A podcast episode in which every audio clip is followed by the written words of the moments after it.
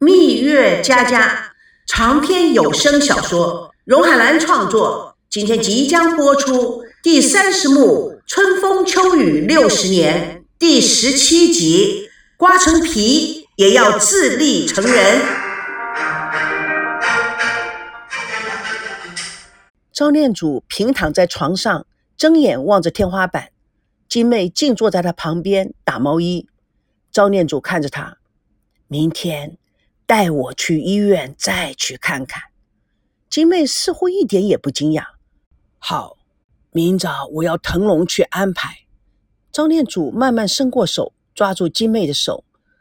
我的日子已经不多了，我想与你说说话。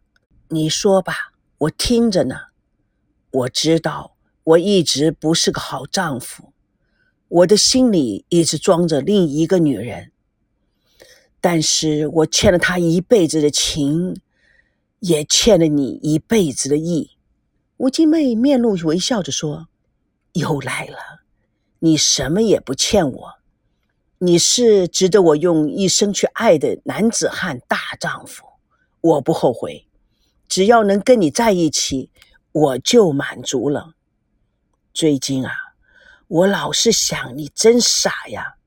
你跟了我一辈子，用你的命去换回我的命，无怨无悔，我却从来没有好好的待过你，爱过你。我亏欠了你太多，这辈子是还不了了。你又说错了，你娶了我，做了我的男人，我们一起生活了五十多年。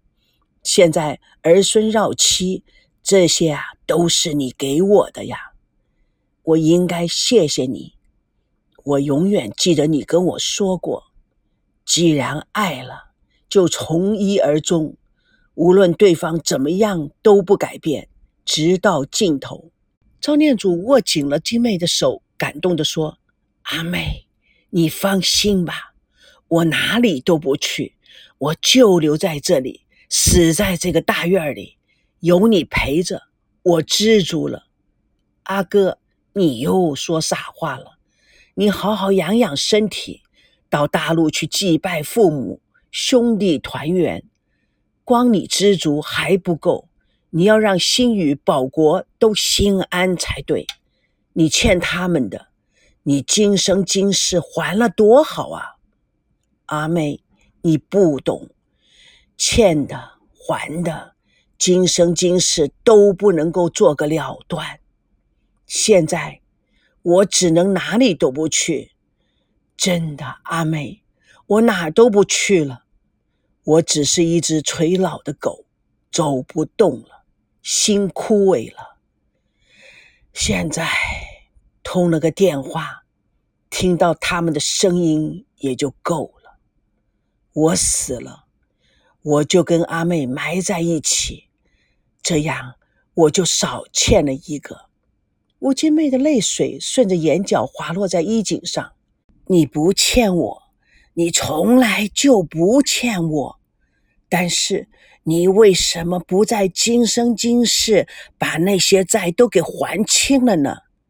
他低头下来想了又想，又坚毅的抬起头来，下定了决心。我们结婚了这么多年，虽然我跟你之间的差距很大，但是这些年我也读懂了你一些。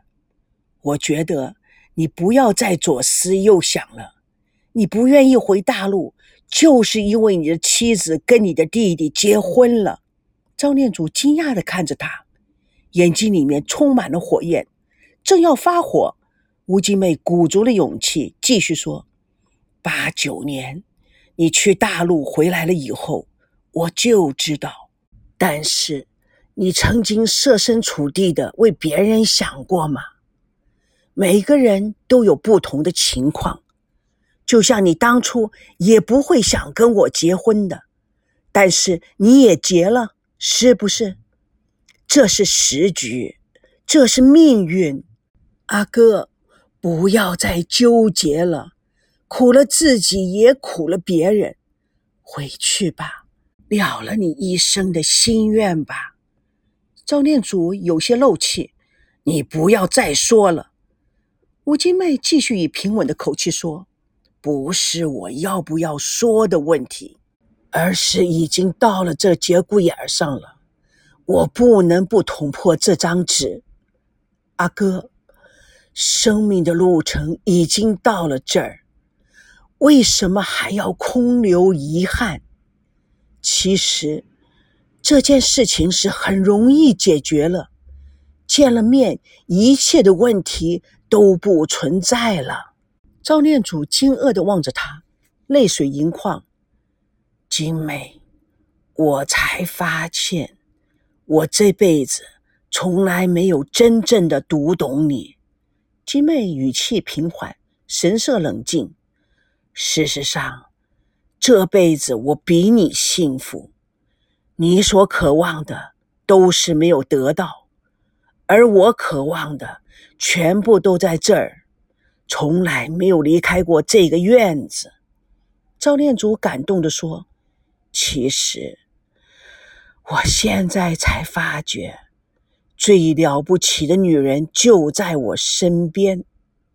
阿妹，你真是一个难得的好女人，还好。”在我死之前，我能有机会了解你，啊，真是不可思议呀！一个从来没有读过书的女人，却可以分析出人生的大道理，惭愧呀！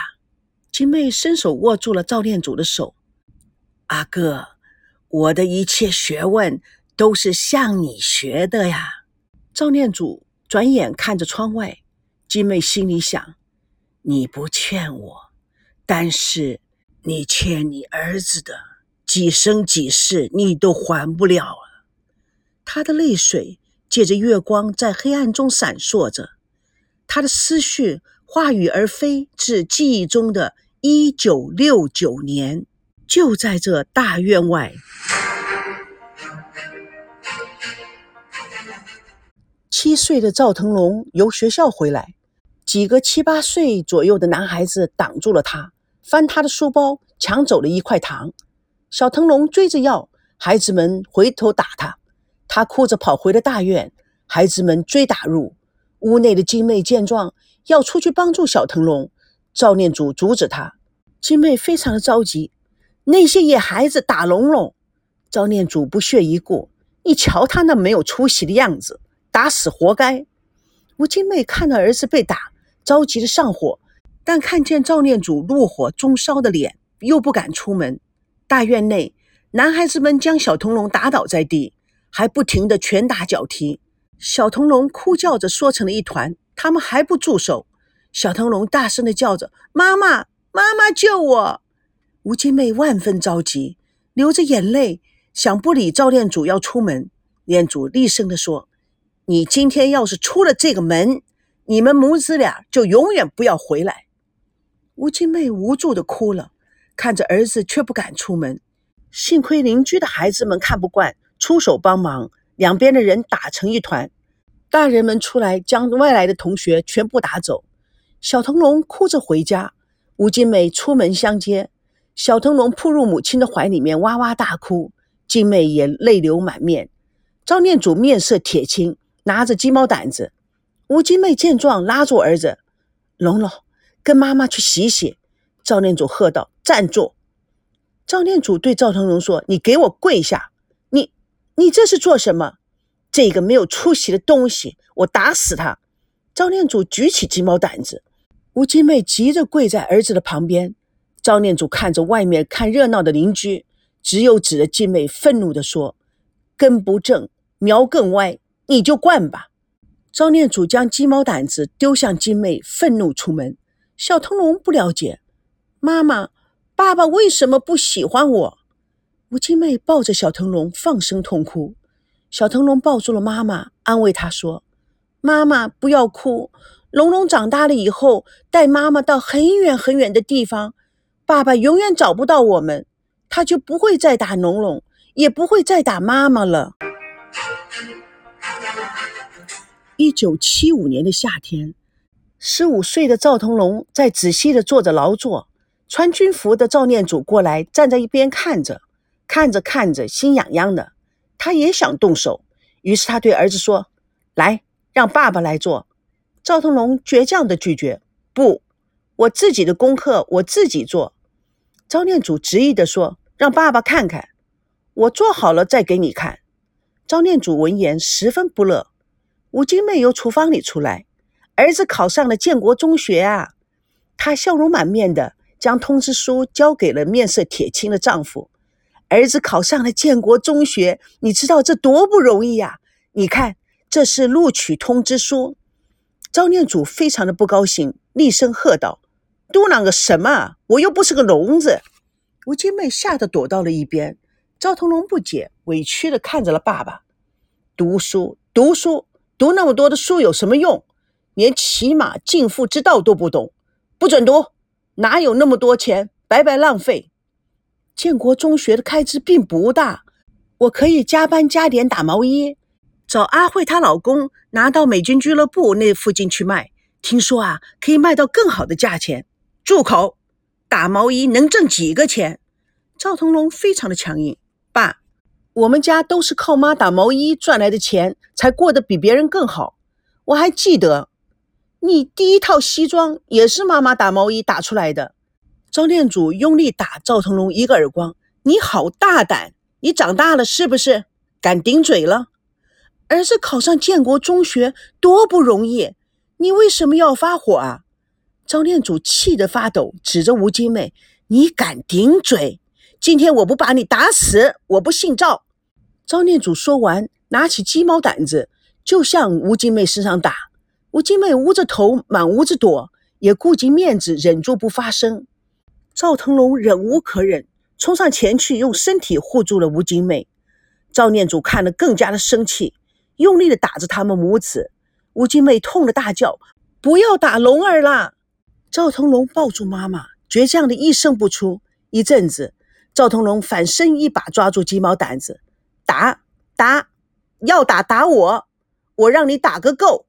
但是以后你要再敢打妈妈，我就让你知道挨打是什么滋味。赵念祖气得哇哇大叫：“反了，反了！”他夺过鸡毛掸子，拼命打在儿子身上。赵腾龙不反抗，吴金妹跪在地上磕头作揖，苦苦哀求。赵念祖两个人就一块打。小腾龙满身是血，抱住妈妈吭也不吭。直到赵念祖满身大汗，跌坐在地上，吴金妹抱着半昏迷的赵腾龙，大声的哭了起来。为什么你不爱我们？但是你为什么要恨我们啊？赵念祖缓缓的站起来，看了看身上撕破的军服，到常坐的位置上坐下来，面无表情的看着赵腾龙，由半昏迷状态中清醒。妈妈心痛的看着，欲搀扶他起身。赵腾龙示意妈妈不要帮助他，他忍住身心的悲痛，奋身站起，立得很直，用充满怒火的眼神看着父亲：“你是我爸爸，但这是最后一次，你可以如此狠狠地打我和我的妈妈。